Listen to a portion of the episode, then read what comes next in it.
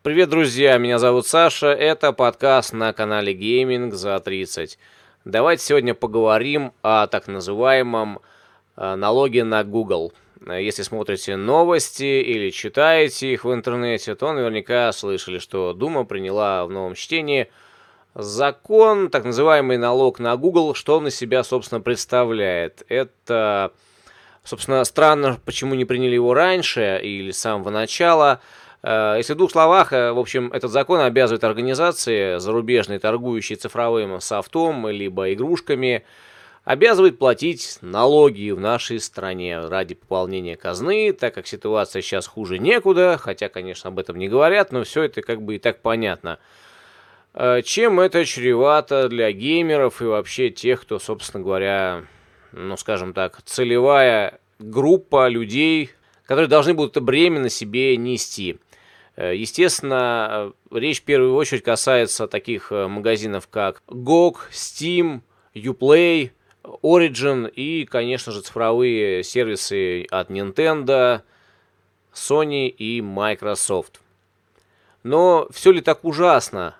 Вы, наверное, видели заголовки от СМИ, где было написано, что игры резко подорожают, цены на игры резко взлетят. Но по разным данным, налог будет составлять от 15 до 18 процентов. Ну, последнее, что я смотрел, было 15,25 То есть, если провести нехитрые расчеты, ну, не будем ходить вокруг да около, ну, давайте возьмем, скажем, Doom. Вот он сейчас стоит в Стиме практически 2000 рублей. Если, э, скажем, округлить до 15 процентов, то получаем 2300 рублей. Э, то есть 300 рублей получается сверху основной суммы. Э, и если взять, допустим, какую-нибудь дешевую игрушку, которая стоит, ну скажем, рублей 100, это не такого уровня, как Doom игра, но тем не менее э, таких игр довольно много в Steam, то, соответственно, при 15% это получается 115 рублей.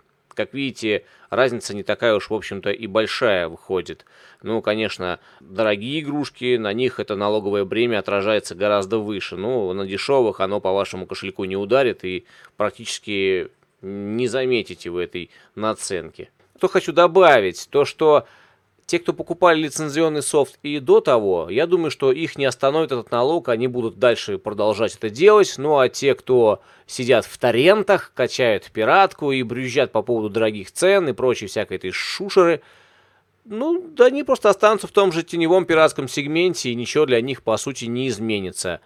Наверное, какого-то ажиотажа или какой-то большой проблемы этот налог не создаст.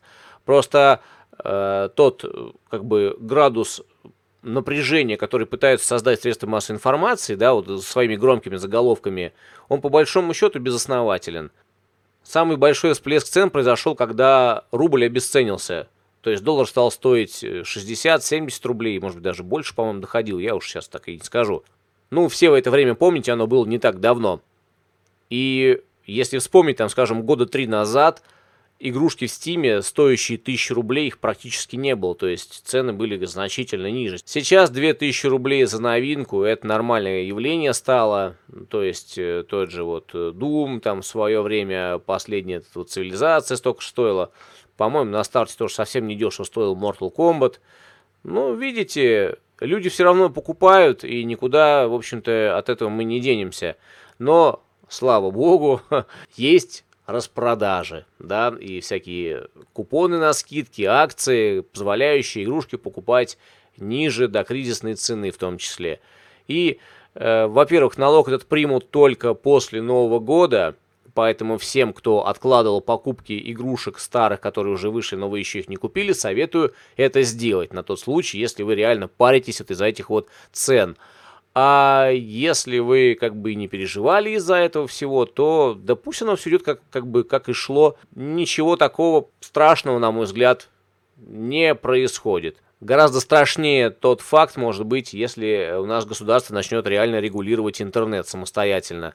Тогда, конечно, и блокировки, и в том числе, если они обещают возможность отключения интернета российского от всего остального мира – то здесь, конечно, да, будет ряд проблем, сложностей, но я не думаю, что до этого дойдет, потому что это совсем прям полный бред, и э, куча организаций, в том числе государственных, работающих с всякими зарубежными ресурсами, понесет просто колоссальные потери, я думаю, это никому не нужно, и все-таки, ну, наверное, там не дураки сидят, должны все-таки считать деньги как-то, уж, наверное, это они делать умеют, раз они вводят такие налоги.